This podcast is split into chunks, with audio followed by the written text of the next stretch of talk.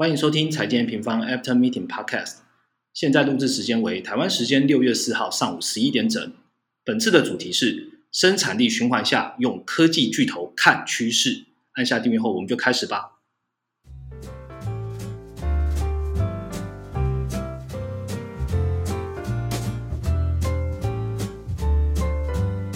Hello，大家好，我是财经平方的 Roger。本次的录音呢，一样是透过远端的方式进行，因为呃，大家应该都感同身受了，就是全台湾现在还是处于三级警戒嘛，那还是要在这边再次提醒听众朋友，尽量待在家里，然后保护自己，然后也保护别人。那在家里要干嘛呢？当然就是听我们的 MM Podcast，然后跟我们的文章，其实在家就能投资全世界了哦。那回到这一集的重点。嗯，如果有在关注 M 平方的听众朋友，应该都会知道了。现在正处于生产力循环上面的大循环。那其中其实生产力循环，呃，又以高生产力的产业，尤其是科技业类股，更是高度关注的产业。那我们的研究员其实，在呃短短的两个礼拜，其实就做出了呃科技趋势的一整个系列的文章啊，包含了图表。那其中呢，呃前面的两集就包含了生产力循环下的经济通膨资产的表现。还有我们用 FAAMG 的科技巨头，它在这个循环下，有四个关键可以来看科技趋势。那甚至还多了一个动态图组专区，叫做美国科技巨头哦。等一下都会一一的介绍。所以呢，就请这一个系列的大工程，也就是我们的研究员 Mark 来参加这一次 Podcast 的录音哦。Hello，大家好。Hello，Mark，嗯，我访后有一阵子哦，就是我们研究员上次那个 Jason 也有讲嘛，他说上一次那个在家里工作，诶，效率提高了。那你呢？你在家里工作感觉怎么样？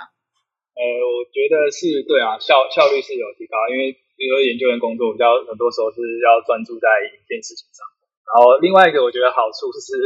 反正就关在家里没事，那就一直工作。我那边有别的事要做，我我我可以跟大家分享一下，就是呃，因为我们我们也会听一些古玩的 podcast 嘛，然后他也是说，哎，我防控对他来讲根本就都没有差，因为他可以两年都关在家里，反正他还是可以继续做他想要做的事情。所以我在想说，哎，研究员的工作是不是其实都可以好好的在一个空间里面，然后还是可以写出这么优质的文章就可以了。好了，那在开始之前呢，我们还是请 Mark 来带我们掌握一下哦，就是这一周的全球的市场股会债的行情吧。好，那其实这周整体的股市的走势是比较温吞的。那其实关键的数据，本周关键数据就是在就业市场这块嘛，就是像呃刚公布的这个小非农数据。那呃今天六月四号的晚上也要公布非农的数据。那其实目前的市场的环境就是说，在一个就是担心通膨跟经济快速。回温的这个隐忧，然后他们持续的在猜测说，哎，联准会实际缩减购债的时间，那包含，然后延伸到说，哎，那委员在发言上的态度是不是会有转变？那这个东西就是等于说有一些经济数据过度的超出预期，那可能这个市场就会有一些风吹草动。那其实大家也是在，其实还是在。等呃，主要是在这个资金收回的这个环境之下，在做一些投呃市场的一些反应这样子。那目前来看，就是说，哎，这个 ADP 小非农啊领先预期，那就是间接是让科技股的走势比较稳的嘛，因为科技股相对又更担心资金收回，还有这个估值修正的一个风险。那我们可以另外另外一边看到说，哎，其实具备高值率的这个欧股呢，它就是还是在相对表现就比较好，是它持续在。Pricing 这个全产业复苏的情况，那因为我们前几次的预报有一直在讲嘛，就是说，哎，其实欧洲它的本身是一个制造业跟服务业分歧的一个情况，就是制造业在受惠补库存循环啦，然后它这块有一些。制造业是比较领先复苏。那在这个疫苗逐渐施打的情况下，我们从上上次的月报已经有提到说，它目前已经开始转向一个全产业复苏。那特别是在原本较比较重灾的这些服务业的部分，那我们可以看到，其实市场针对这件事情确实有在做出反应的。所以本周德股也出现创高。那刚刚讲的就是说，哎，通膨跟经济是不是快速的增长会让呃，就是市场比较担忧？但我们如果另外一步去看这个十年期公债的部分，因为这个东西是在三月的时候，这个科技股。大很大力的修正的情况，就是十年期公债持续往上嘛。那我们可以看到说，近期这个十年期公债它是处于一个盘整在高位的一个状况，显示说其实市场已经逐渐在消化这个通膨的数据。那目前在公债这个值率也没有在持续突破新高的情况下，其实说呃通膨的风险相对又开始比较相对之前又更加降低了这样。那其实整体而言呢，在这个年内的话是。确实，市场在担心这个通膨。那除了机器的关系，我们可以发现说，其实短期的供需失衡可能也会持续在拉高这个通膨的数字。那其实从呃欧洲这个德德国的工业生产跟工业订单数据，还有 PNI 的这个细项的企业调查显示说，确实就是呃这个生产其实是很明显的跟不上这个订单的增长，就是说我们这个这个生产可能受受到上下游这个缺货缺料的影响，就让他们的呃等于说他们的产生产是跟不上需求的，那这个都是会一会去溢注到除了这个呃机器的因因素之外，它也会去溢注到这个短期通膨的呃通膨的水准上，那。前那我们现在如果就是还是比较难断定说这个通膨是不是一个长期的通膨，还是只是一个因为机器的关系，因为一个短期供需失衡导致通膨出现高升。那这个东西可能要到年年底的时候才能比较确定说，哎，这个通膨的水准是不是呃会呃会变成一个常态，就是这个高通会变成一个常态。那目前来看的话，就是说我们为什么会持续在关注那个 N 平方的制造业循环的高点，其实也是想要去了解说，哎，在商品供应。供需跟生产这块是不是有出现一些缓解？那如果这个缓解，我们才可能才会可以比较确定说，哎，通膨可以走到可以走到什么时候？那目前当然没办法得，目前是还需要再观察，无法得知啦。不过主观上来讲，这个需求也是因为这个过去去年一整年压抑之后产生的，所以你可以看到今年就是像服务业啊部分，就是旅游这块是很明显的被一个抑制之后快速的增长。可以这个可以预见的，就是说疫苗在快速施打之后，人们在去年被压抑的这个需求会出现一个暴暴增的状况。那如果按照过去的历史经验来讲，这种短期的供需失衡是不会发产生一个太久的状况。这样，那所以呃总总结来讲，就是说长期通膨还是需要关注的。那年内的话，这个通膨啊跟经济快速回温的影响，确实会去呃让市场相对比较担心高估值的科技科技股。那我个人在选股的建议上，就是还是推荐说，如果你想要投资科技股。你要是呃去选那种具有正现，就是可以持续创造正的现金流，然后估值不要太高，有有获利、有动能的这些公司。那如果年内在这个通膨议题出现市场持续在反映这个通膨一延烧的议题上。这样的科技股也相对是比较有保护的。好，谢谢谢谢 Mark 哦。基本上 Mark 讲的，不管是就业或是通膨的一些看法啊，我们都已经也都有 update 在呃最新发布的六月的月报。那所以有兴趣的听众朋友呢，可以直接到 M 方官网，然后搜寻呃 Pro 的。独家报告，你就可以看到最新的六月月报，全球的股会在原物料，基本上我们都有 cover 到。那今天的 podcast 我们就分成两个部分哦。第一个部分呢，是要好好的来讲一遍生产力循环哦。我们其实之前前面两集花了一点时间来讲一下，呃，原物料的超级循环是不是到底存在？那结果是没有。那这一今天呢，我们好好来讲一下生产力循环。那接着呢，依据生产力循环，我们来结合新做出来的操盘人必看。搭配文章，我们好好告诉你四大科技趋势。那所以今天内容相当丰富哦，我们就直接开始吧。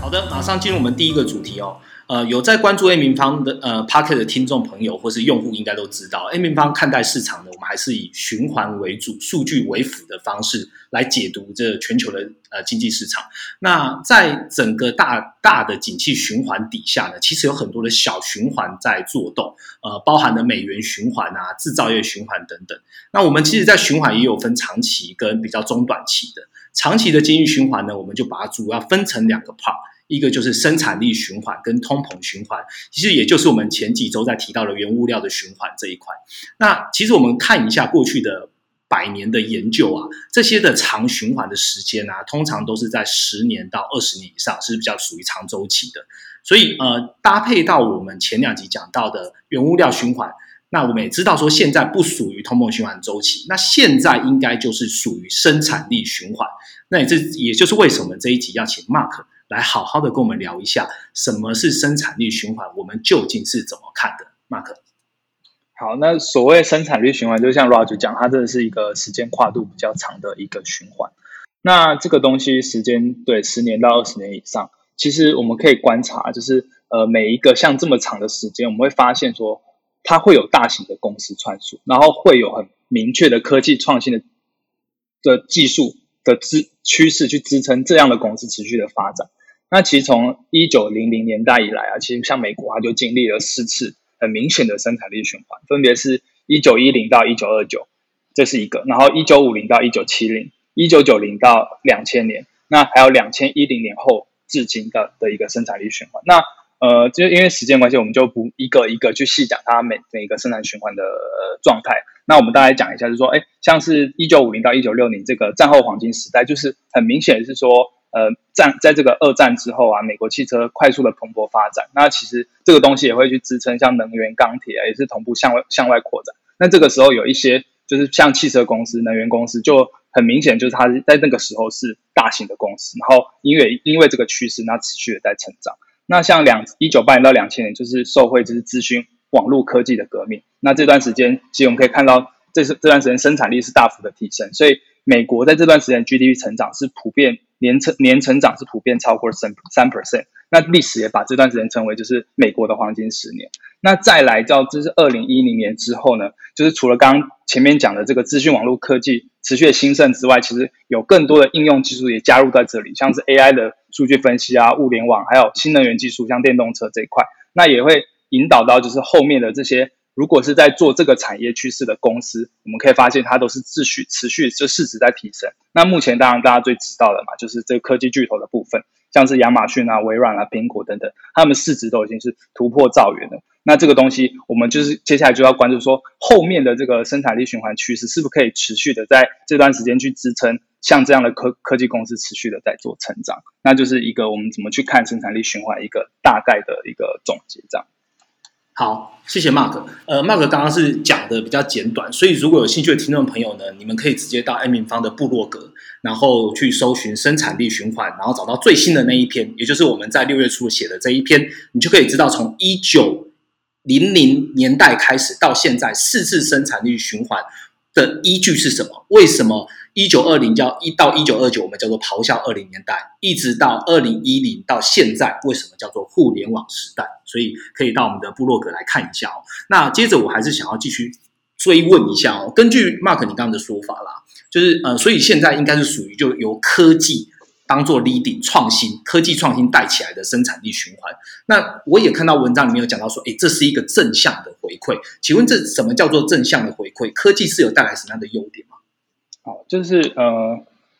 这个也是我们为什么要去关注生产力循环、生产力循环重要的地方啊。那我们现在这边这篇文章，我们就总结了三个生产力循环最主要的好处。那第一个好处是在实体经济面的部分，就是这个科技创新是其实让整个经济体有呃后续有持续往上增长的动能，因为这个生产效率的提升，那这个东西就是会持续溢注到这个呃经济 GDP 的部分。其实我们可以看一下，就从近代的这个。呃，如果从各个产业的 GDP 附加价值来看，确实在美国的部分，就是科技资讯产业也是在其他在所有产业之中附加价值最高，然后它的年增率是明显高于其他产业跟整体的。那这个东西呢，就是会带，就是成为说整个经济体经济向上增长的动能。那除了是自己的科技产业之外，它其实也会去颠覆其他的产业，让另外一些产业去做一些科技的创新。那其实就是对整体的带动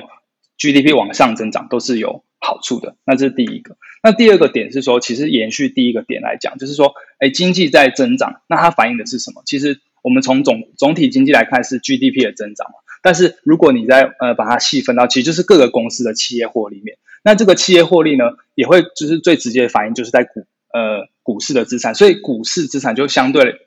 就变得会比较有吸引力。等于说大家预期说，哎，接下来公司呃接下来普遍的公司呢都有持续有获利增长，那我我我在投资的选择上，我就会倾向去投资呃科技公司，所以股市就反而变成说变成一个吸纳资金很好的去处。那这个东西为什么重要呢？其实我们会认为说，在这段时间就是在资金大宽松的一个时代里面，它是一个非常重要的一个因素。就是说，其实像联准会啊，像去年联准会的资产负负债表是增加了三兆以上嘛，那这个东西多出来的钱会流入到哪里，就会变得很关键。那股市在这边就是扮演一个。很正向的效果，就是它有效的去牺牲、吸纳，呃，诶，从央行这央央行这端多增加出来的资金，所以我们譬如说，呃，这这部分就会去挹注到说，哎，那呃这些资金会跑到股市资产，那反而不会跑去到实体资产，那这个东西是对通膨有正向好处的。那第三个点呢，也是对长期的通膨有有正面的影响，就是说科技进步其实让生产跟消费两端的成本是做降低的。怎么说呢？就是因为科技创创新效率的提升，我们需要使用的劳工或是它生产的技术的规模是相对比之前更快的。那这个东西就会反映在说，呃，一个生产成一个一个货品或是一个服务它本身的成本上面。那这个东西可能一开始是被这个有具备科技创新力的。的公司所把持，反映在它的这个获利部分。但是我们我们知道说，随着科技技术逐渐的成熟之后呢，它会逐渐变成一个从呃从一个竞争相对稀少的，可能是一个像是寡占的产业，变到一个就是越来越成熟，所所所有企业都在做，然后进入销价竞争。那这个时候就会从生产端的这个呃单独的。生产端的剩余之后转转到这个消费者部分，然后会去降低长期消费者在购买商品或购买服务的一个成本，所以这个东西这个点也是在长期之下有利于去压抑通膨水准的一个呃很明显的一个呃特征，这样子。那这同同整来讲，就是说生产力循环让经济有增长，那对通膨无论在短端吸纳资金或是长端就是压抑通膨来下，都是对于整个经济比较呃健康的一个发展，这样。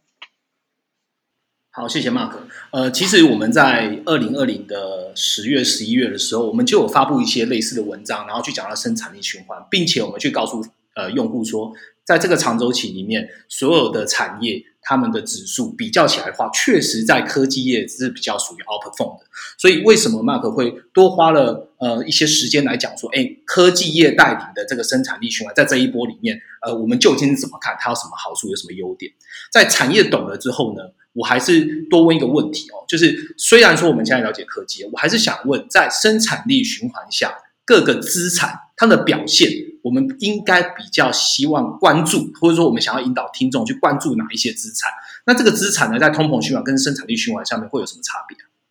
好，那这个其实就是需要一个统计啦。那我们我们就去。呃，发现说，在过去一百年的时间来讲，其实我们可以发现，股市的资产在刚刚讲的生产力循环的期间，它都是表现是优于其他类资产。那其他类资产是包含什么呢？就是像是债券、黄金、白银、呃房地产这一类的，就是比较呃大宗原物料跟实体资产的部分。那其实，在非生产力循环，也就是相对来讲是通膨循环的部分，呃，因为通膨水准比较高，所以像是贵金属跟原物料的表现就会比较佳。所以整体来讲，如果你在生产力循环，你相对来讲，呃，长期以投资长期投资而言的话，是呃股市可能会是一个你比较好的选择。这样，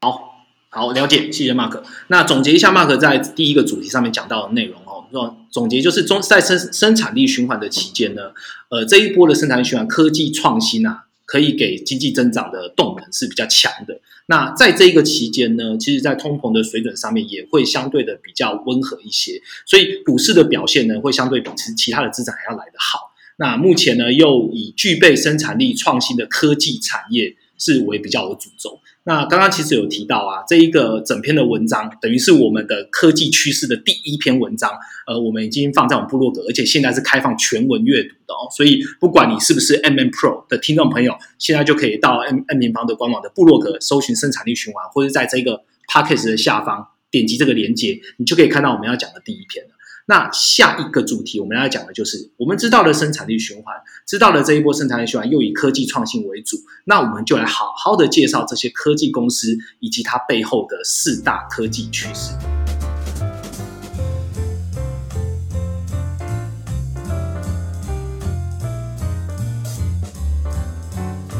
好，在上一个主题呢，我们讲完了，介绍完了生产力循环，那还是要回到呃趋势来看哦。我们二零二一这样看下来的话，生产力循环可以延续的关键趋势有什么？那当然，刚刚讲到的生产力循环里面，科技创新占了很重要的一个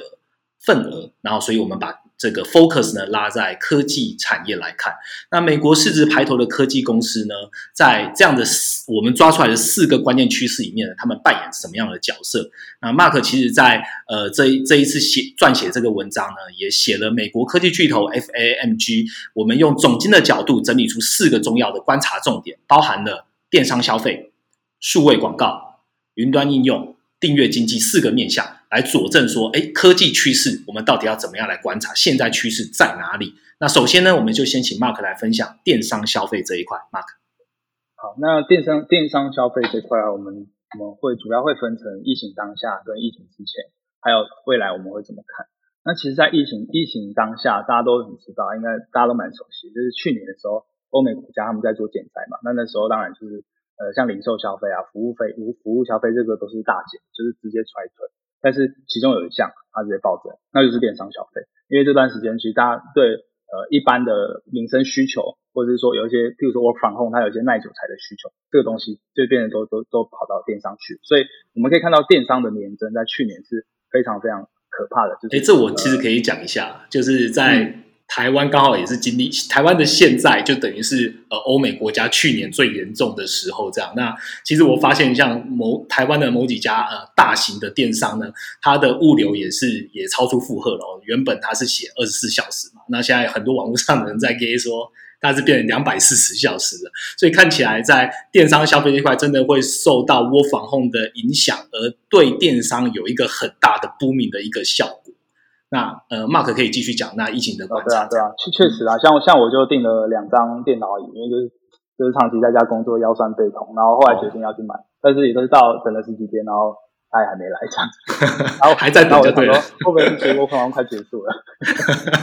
所以这确实就是说，诶，那个电电商在台湾，你看，就其实就是复制去年欧美国家的一个状况。好，那这个是疫情当下。那疫情之前呢，其实我们可以发现，其实电商这个这个电商消费这个趋势，其实是一直在延续。我们从那个电商消费除上整体零售消费这个比率，我们把它视为就是电商的渗透率。这个东西其实是从趋势性，就是它是趋势性的在上升。那其一直到拉到最近，就是呃电商消费占整体已经大概有十五 percent，在美国啦，在美国的电商渗透率就到十五 percent 的这个比例，然后它是稳健的在上升。很重要的是疫情前就是如此。那未来是怎么看呢？其实我们可以从一个就是呃等于说有呃有人去做调查，就是针对说下一个消费主力时代，我们称为 Gen Z 时代，这个。这个这个这群时代是在一九九零末叶到两千千禧年附近的这段这段时间出生的，因为他们是呃可能是接下来十年到二十年以后的这个消费的主力。那他这段他这个时代呢，是他们就是普遍就是认为说，其实电商消费是他们最主要的消费管道，反而是如果是实体的百货公司啊这些，不是他们青睐的选项。那因为他们在未来会成为消费的主力，那我们就可以很。其实蛮蛮确定的说，就是电商消费的趋势会延续啊，因为一个世代的消费习惯会去主导这个时这个时间的所有的行为啊、价值观模式的。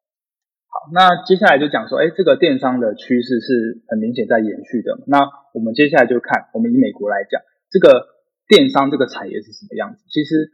电商电商消费它最主要背后其实是仓储跟物流，因为。等于说，我们在台湾可能比较难感觉，我们其实我们的这个电商消费，其实因为我们的人口密度比较低，呃比较高，所以我们相对在这个运流、运送、配流、配流上面是相对比较简便。但是如果是这个地广人稀的美国来讲，他们的这个仓储跟物流系系统，他们建设成本就非常就高很多。那以这个销这个电呃电商配送的时间来讲，其实台湾这个二十四小时内到货，其实很。很方便的一件事情，但是美国来说，他们七到十天是相对来稀松平常，因为你每个物流中心要运送的点，你你服务的对象没有那么多，它相对就是它会比较稀疏一点。那在这一块是我们认为说它是有规模经济的，也是说科技巨头在这方面它有一定优势的。那其中就是以这个亚马逊电商巨头为主，呃，它它过去一段时间啊，它其实花很长一段时间巨资投入。就是在服在建立这个整个美国的仓储跟物流的系统，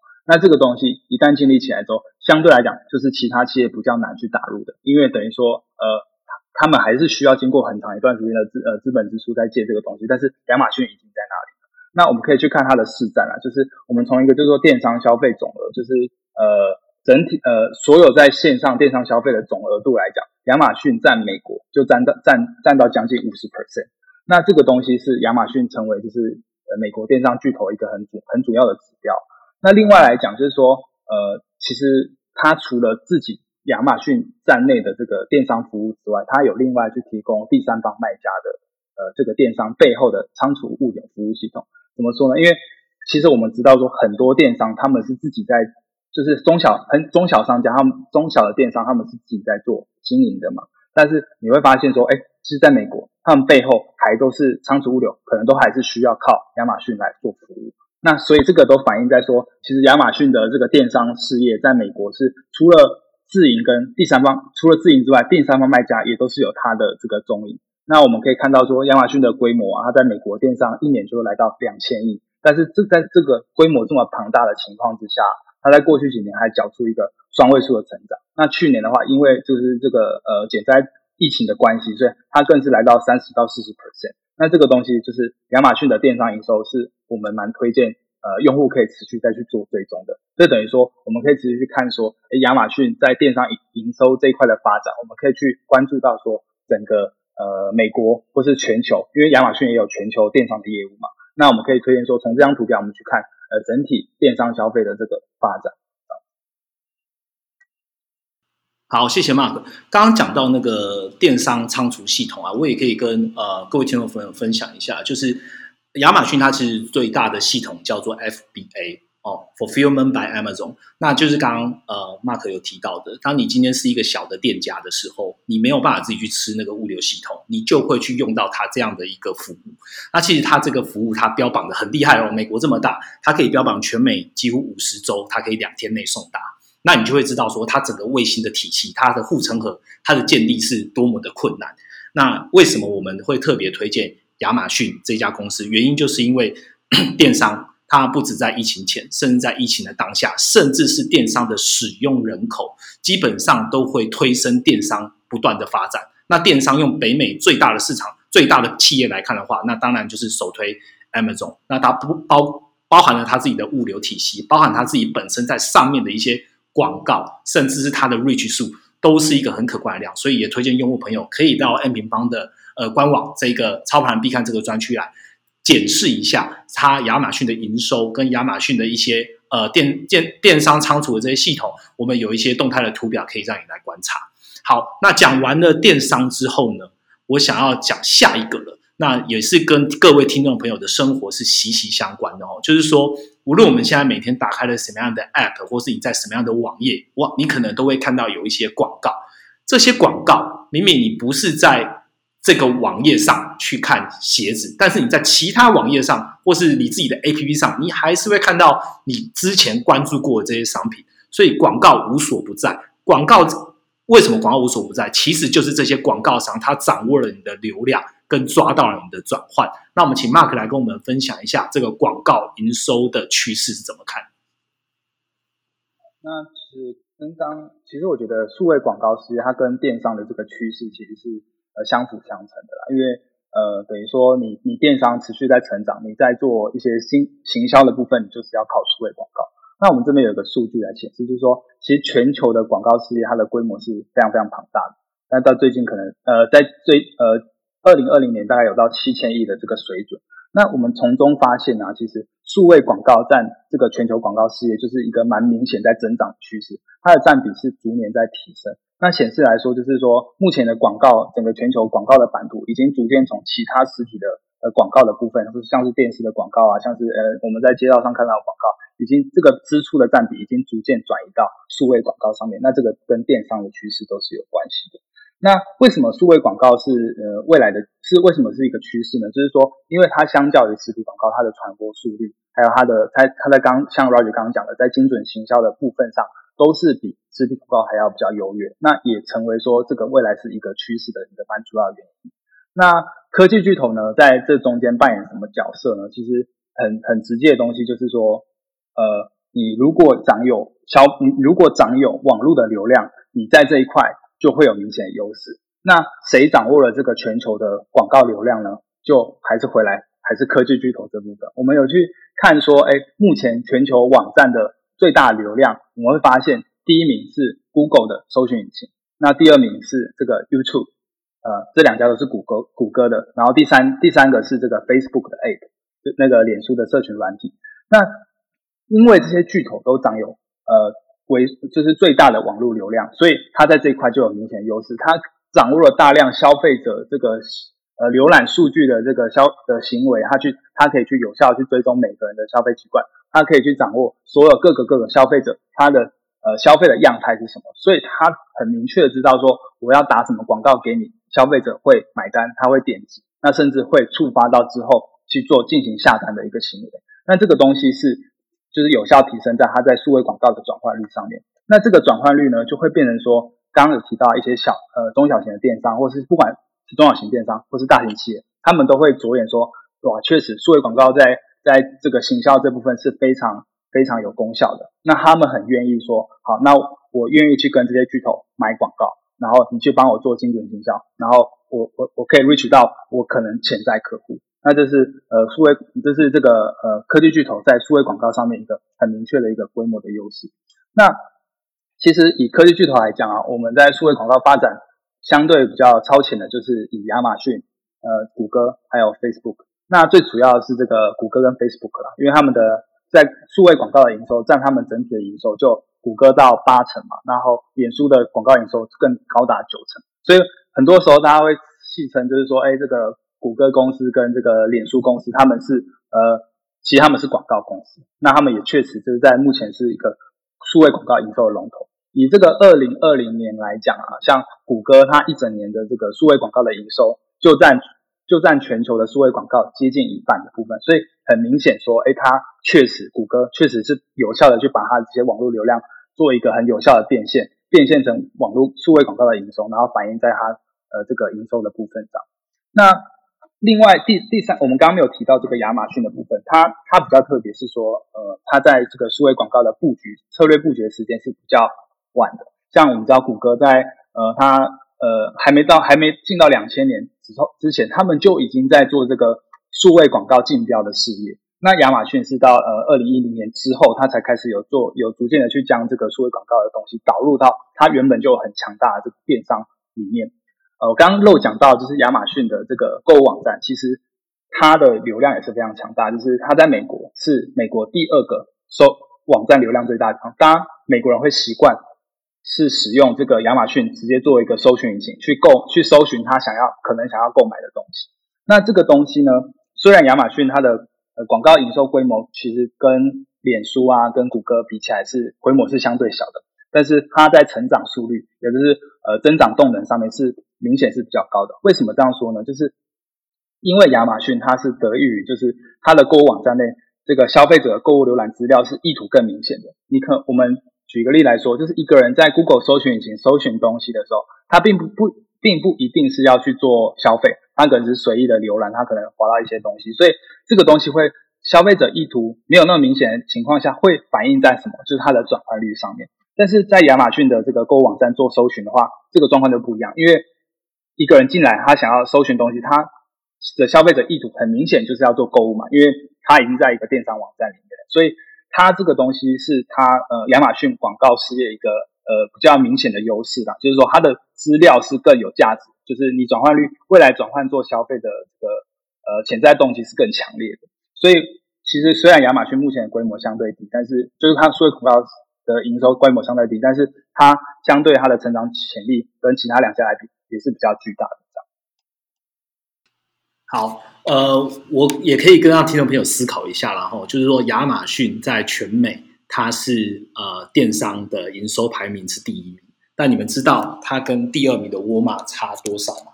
它差了六倍，哎，所以代表说亚马逊它已经把它的帝国电商的帝国已经建的是非常的爽。那大家可以继续来观察一下这个。电商龙头亚马逊之后的发展，那它跟科技业的趋势也是息息相关的哦。那在广告这边，其实我可以再多问一个问题啦，就是从今年年初开始啊，就有所谓的两个神仙大战所谓神仙大战，就是 Apple vs Facebook 这样子。那 Apple 当然是对于隐私权开始抬头了嘛，然后并且呃做了一些改变，而且会影响到 Facebook 在移动装置上的广告成效。Mark 这一块你怎么看呢？那这个东西其实我觉得它是会影响整个数位广告生态的，因为从不只是不只是这个 Apple 它去做它的这个 iPhone 的这个隐隐私权的政策调整，这个东西是说呃呃，就是接下来如果使用者要要允许说其他网第三方的网站去追踪你使用者资料，你是原本过去是默认为默认允许，就是 default 是。采取允许的状况，但是现在这个系统更新之后，它会主动的弹出问你说你要不要去做允许第三方网站收集你的呃这个硬体这个 iPhone 装置的这个呃浏览的记录这样子。那我们知道嘛，就是其实大家对隐私权意识是持续在抬头，所以当原本从 default 的设定转移到变成说你要去做一个主动确认，你要不要允许，这个大部分是很明显都会去按拒绝的，因为目前从它这个系统更新以来，我们从一些比较及时的资料来看，其实大部分人都是直接选择说，那我不要允许第三方来拿我的资料。那这会产生什么影响呢？就是说，呃，等于说这些电商啊，或者其他像网网络巨头也有影响，就是他们在拿到这个资料，使用者资料是变成程度是受限的，因为原本过去它可以更完整的掌握整个消费者他整个消费者他浏览的历历程，但是因为现在这个政策的隐私影响，它的片面的资料变变没有拿到了，所以他在做精准行销上就会变得有劣势。那但是这个东西会直接去影响这个科技巨头的数位广告营收吗？其实我们觉得这个东西还是长期要观察。但是我们现在可以很确定的说，就是中小中小的这个电商商家可能会有影响，因为说呃过去可能有很多整合的，像是 Google 的 Cookies 啊，Google Cookies 可以整合所有消费者浏览记录，这个东西都可以让第三方电商去做呃去做广告投放。那现在变成说这个第三方资料是拿取有受限的话情况下，它在投放广告的呃，效度就有有差了。可能过去他用呃一样金额的钱，他可以拿到呃提提呃提高到呃呃十倍的这个转转转换触及。那现在因为这个东西可能就会下降许多，那在就会反映在他的这个预算跟实际购买的人数的比例上。那接下来这个东西变得是一个，我觉得是对数位广告生态一个很明显的转变了。那其实从这个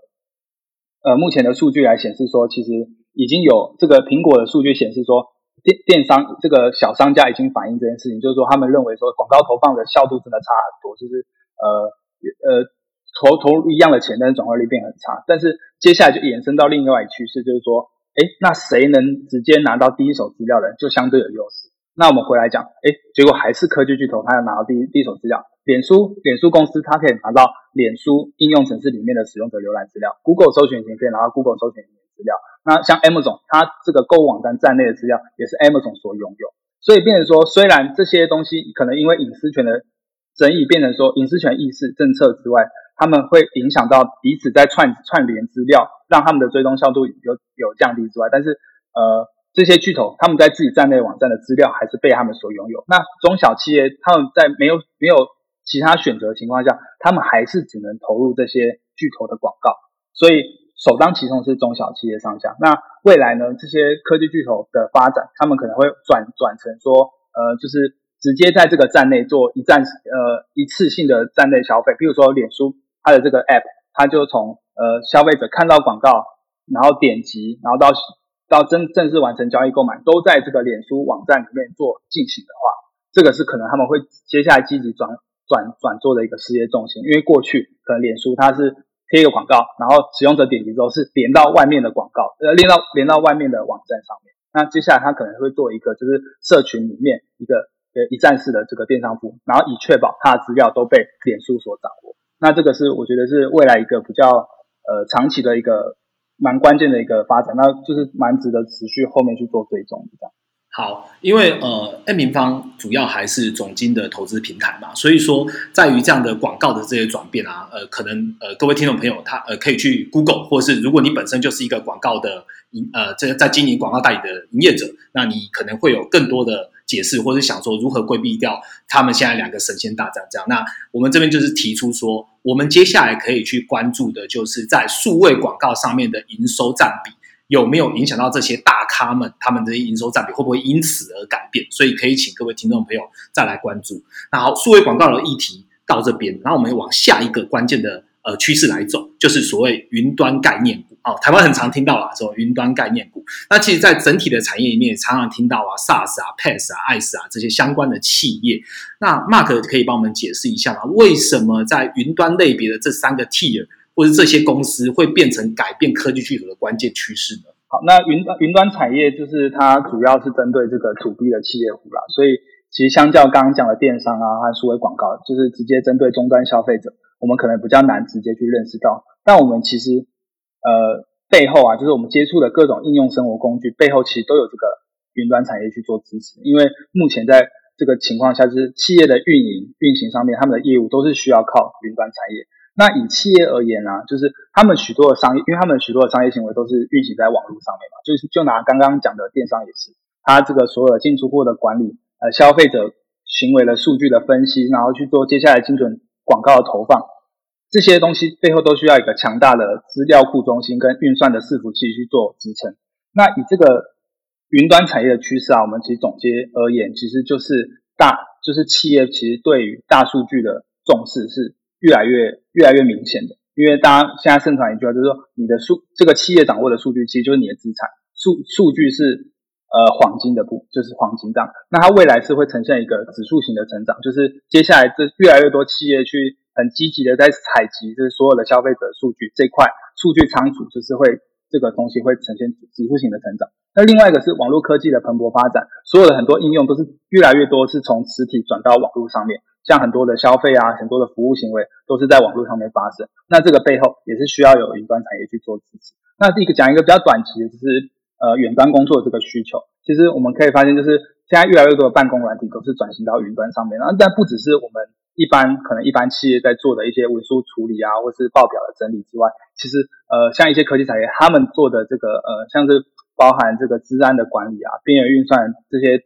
应用需求，也都是在远端工作之后有出现一个明蛮明显的爆发的增长。那从根据调查，其实大型企业也已经将就是有五十 percent 的数据是存放在云端的，所以。整体而言，就是云端产业这个东西也是一个比较明确的趋势。那像刚刚 Roger 讲的，就是说 SaaS 啊、PaaS、PA、PaaS 跟 IaaS 这个东西，就是一个云端的这个应用的一个初步的架分了。那这边简单讲一下，就是说像 I IaaS 这个东西是基础设施及服务。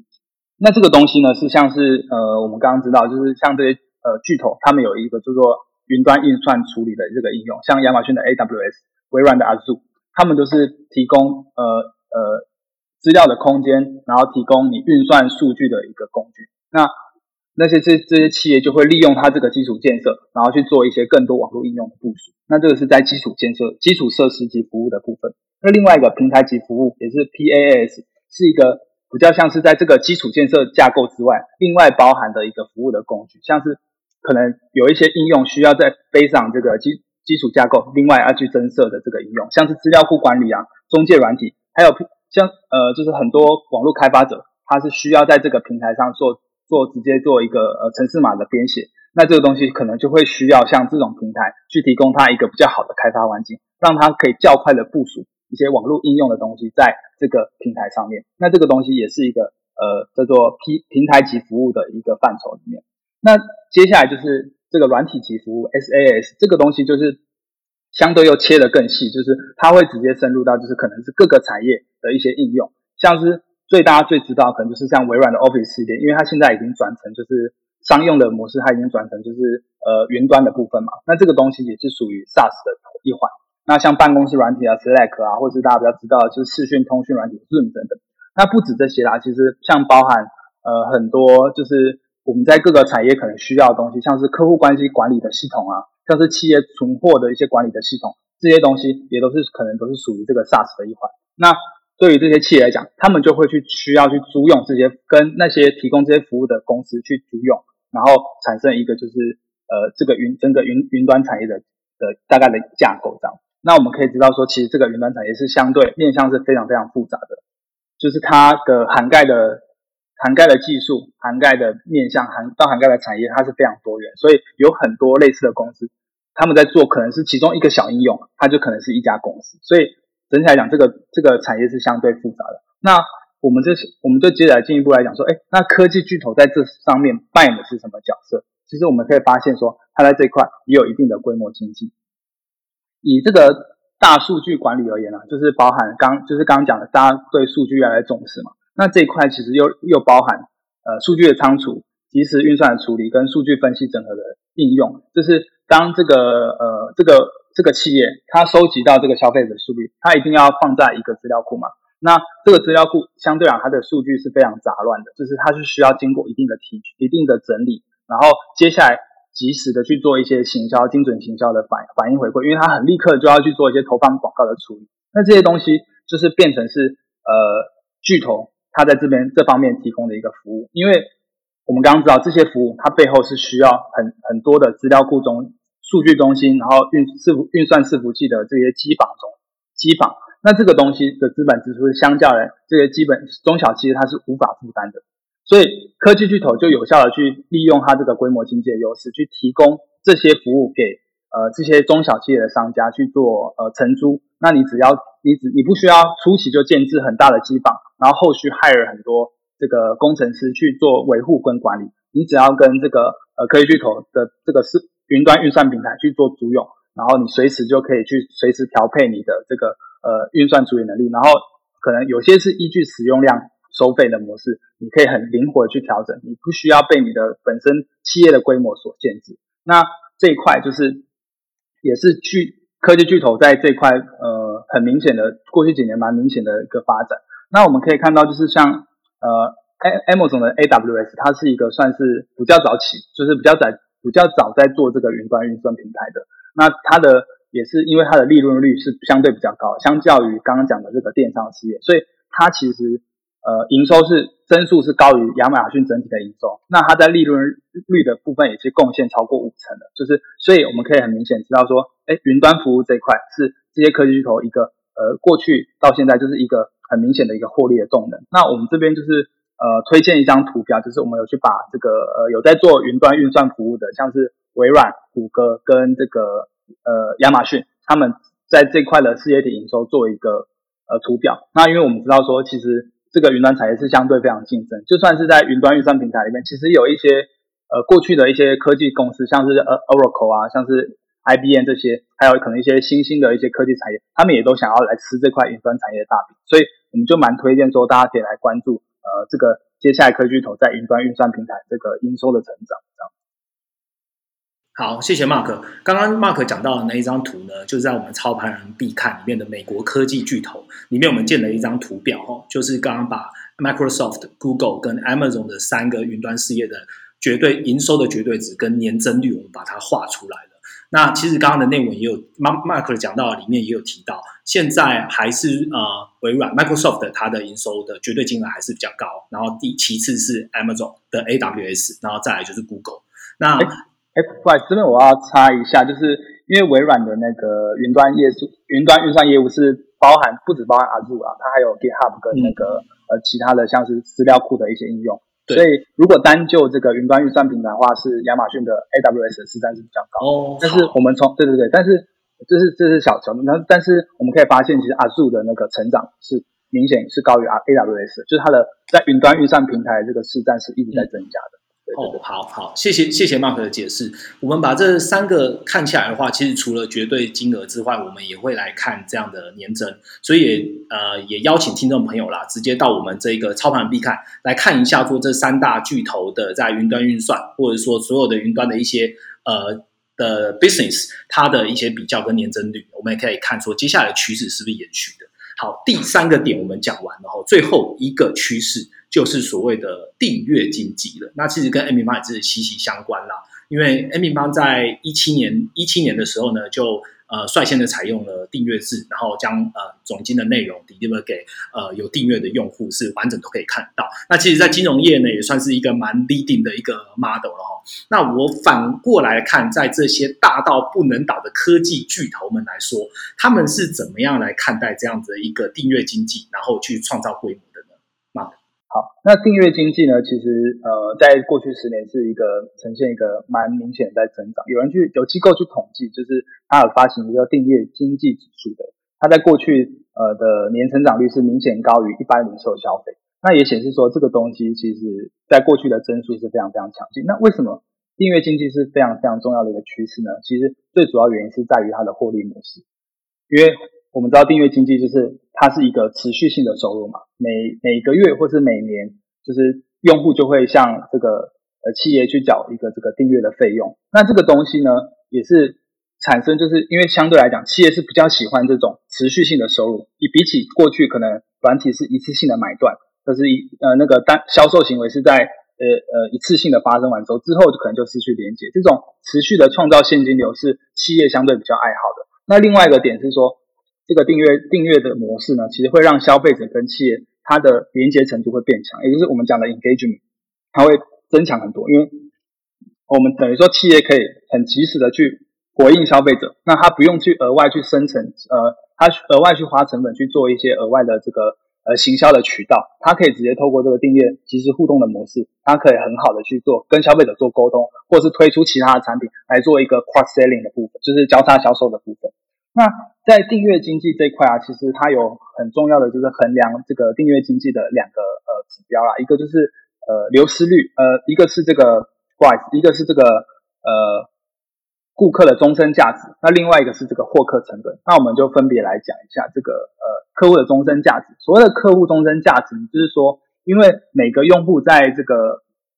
你在做这个订阅的时候，它是一个长时间关系的累续，就是延续，它不是一次性的买断嘛。所以我们要去衡量说，每一个顾客进来之后，他可以为这个公司带来多少的订阅营收。那我们可以直接说，呃，可以用这个流失率去计算。假设这个流失率相对比较高的话，等于说他订的期数会相对比较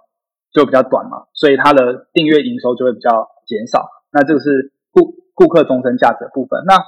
再另外一个是获客成本，就是取得新用户。所额外支出的成本，那这个主要当然就是在行销的部，行销跟这个运营的部分了。就是说，呃，这个企业他们可能会有他 marketing 的团队，或者他们的一些管理的团队去想说，我们要怎么去刺激更多的用户来购、来订阅我们的这个产品或服务。那这部分就是在这个获客成本部分。所以我们从顾客的终身价值跟这个获客成本，我们可以去很明显去知道说，哎，每一个用户他在初期取得的时候需要花多少钱。那它到最终结束这个订阅关系的时候，它可以为我们创造多少营收？从这两个指标，我们可以衡量每个单位用户他呃为这个公司创造出来的这个订阅营收。所以这个是很多专门在做就是订阅内容的公司，他们会很主要衡量的两个指标：顾客终身价值跟这个获客成本部分。那好，那又回到就是跟前面的架构一样，就是说，哎，那巨头在这一块，科技巨头在这一块有什么优势？好，那我们也是一样，是从这两个指标去分别讲，就是说，哎，那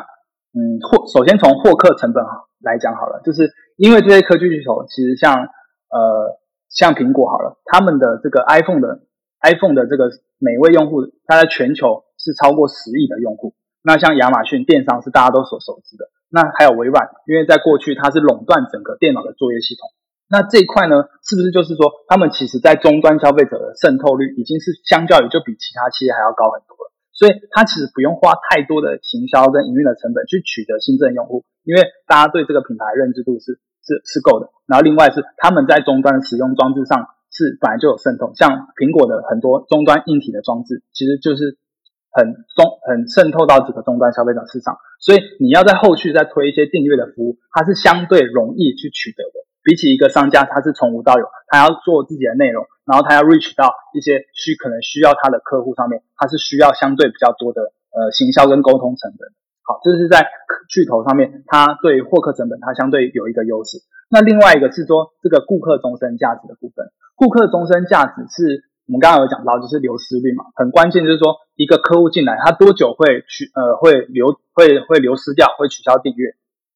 那在科技巨头这一块呢，他们有另外优势是说，其实他们的订阅的整合服务是可以让消费者相对愿意留下来的。什么是整合服务呢？我们以亚马逊来讲，亚马逊他们提供的这个订阅订阅叫做 Amazon Prime，那它这个东西是结合电商消费，还有物流配送，还有它额外的这个影音，像是呃它的那个亚马逊的这个像有点像 Netflix 的那个影视，然后音乐，还有电玩等等。它是一个这个三方面整合的一个服务，然后去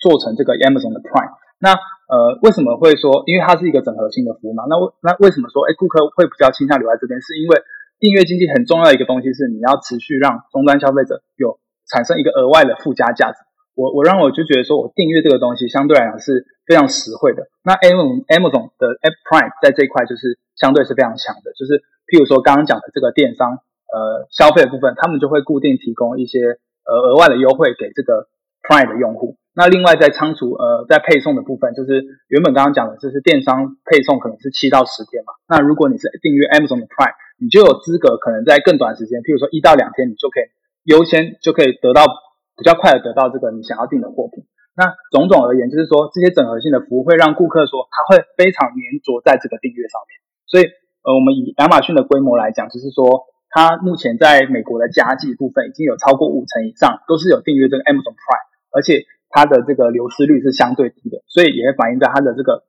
顾客的终身价值是有效提高。那另外一个是苹果，苹果它在订阅经济这一块也是琢磨比较多的，它在呃，它是利用它这个硬体装置的高渗透率，iPhone、Mac 或是 iPad 这些硬体装置的高渗透率，去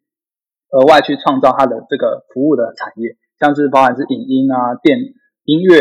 电影、游戏，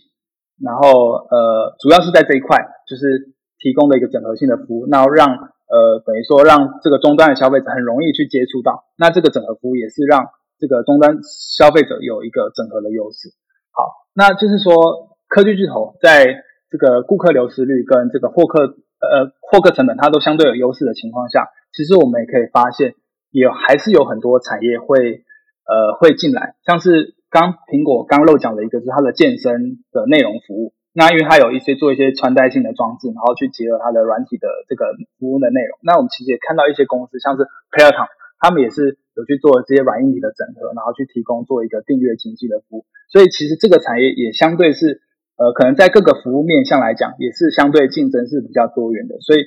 我们就是变成说，呃，科技头确实在这块有优势，但是它这个东西我们需要持续去看的是说，它在订订阅这块是不是能像过去一样持续创造一个稳定现金流获利？那另外一个是它在流呃，它在新增订阅户的增长这块是不是有持续的一个趋势？是我们觉得未来需要继续去关注的。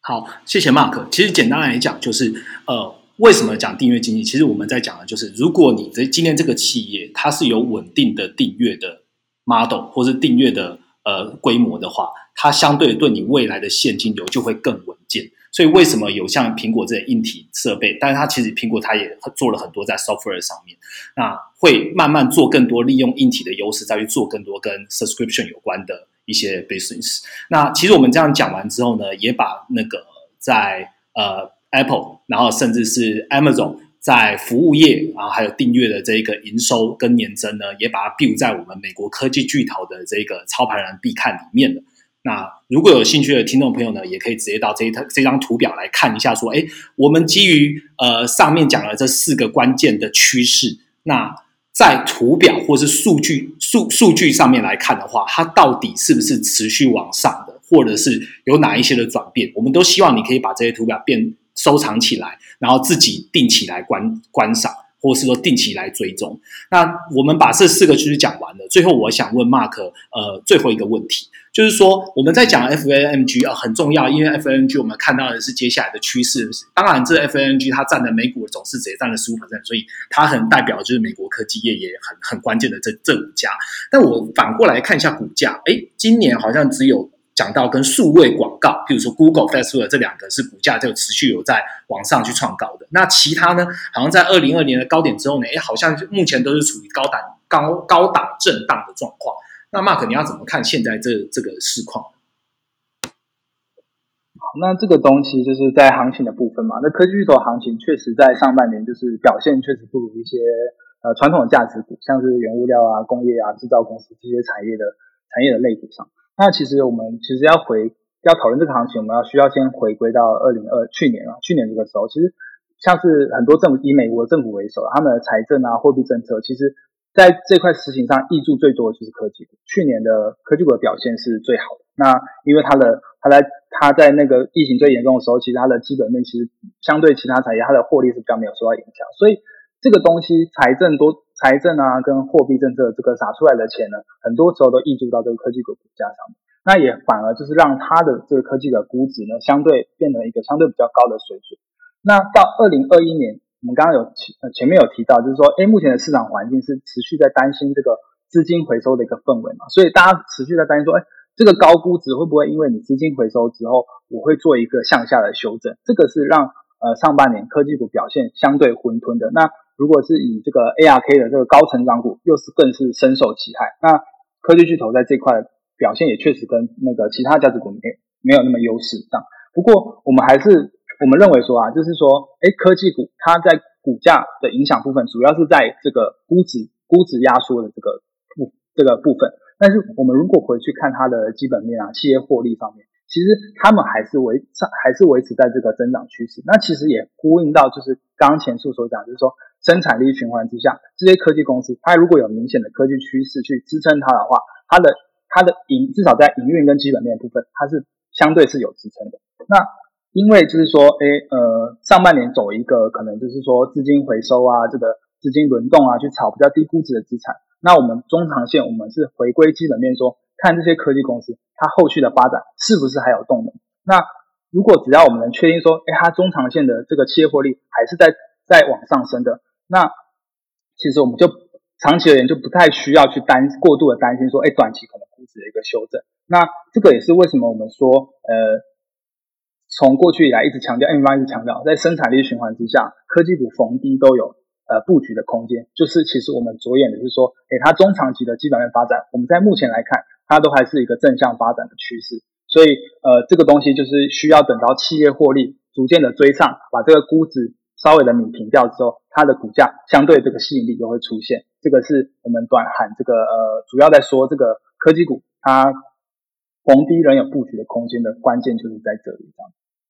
好，谢谢 Mark。呃，今天我们花了蛮多的呃时间，然后在讨论说 M 平方怎么用总金，然后来看说呃这几个科技巨头。那科技巨头的这几个面向，四个大面向，那能代表的是呃接下来科技产业的一个趋势。那相当相相对来讲，也就是在讲是生产力循环，也是要依据科技创新、科技业的这四个点，也可以去确认说生产力循环的位的位阶或者循环现在状态会走到会持续到什么时候。那我呃这一篇文章呢，基本上已经在 M 平方的部落格啊，我们昨天在六月四号的时候，六月三号的时候已经发布了这一篇文章。那我们现在 M 平方有 run 了一个小小的活动，也就是一个推出一个免费体验 MM Pro 七天的一个活动。然后如果说你想要看这一篇文章，那你可以点击，不管是我们在 Facebook 的这一篇文章的宣传，还是在这一篇 Pocket 的下方，你都可以先加入，变成七天的 MM Pro。那在这个七天里面呢，你可以观看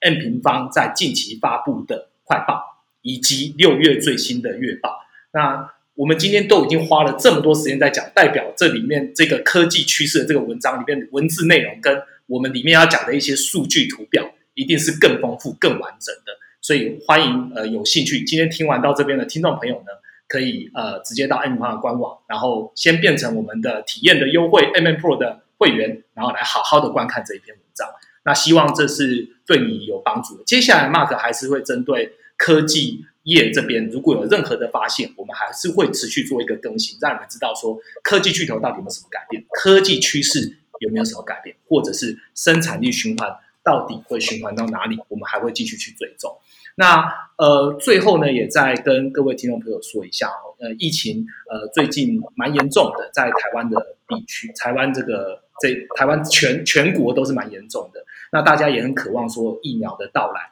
那疫苗现在最新的状况，哦，每一支疫苗它现在到了三期，它的状况是如何？台湾的国产的状况我们要怎么看？我们也在跟呃我们的专业用户谢医生啊 s h e s t e r 在讨论，可能会在六月中的时候，我们会邀请谢医生一起来录制一集 Podcast，好好来讲一下国产疫苗跟国外的疫苗。到底优劣在哪里？那我们应该怎么看？那接下来长线我们该怎么样去做投资的布局？那今天的 p a c k e t 就到这边。喜欢我们的内容，请在下方给我们五颗星，并且留言让我们知道怎么样可以更好。那我们就下个礼拜见喽，拜拜，拜拜。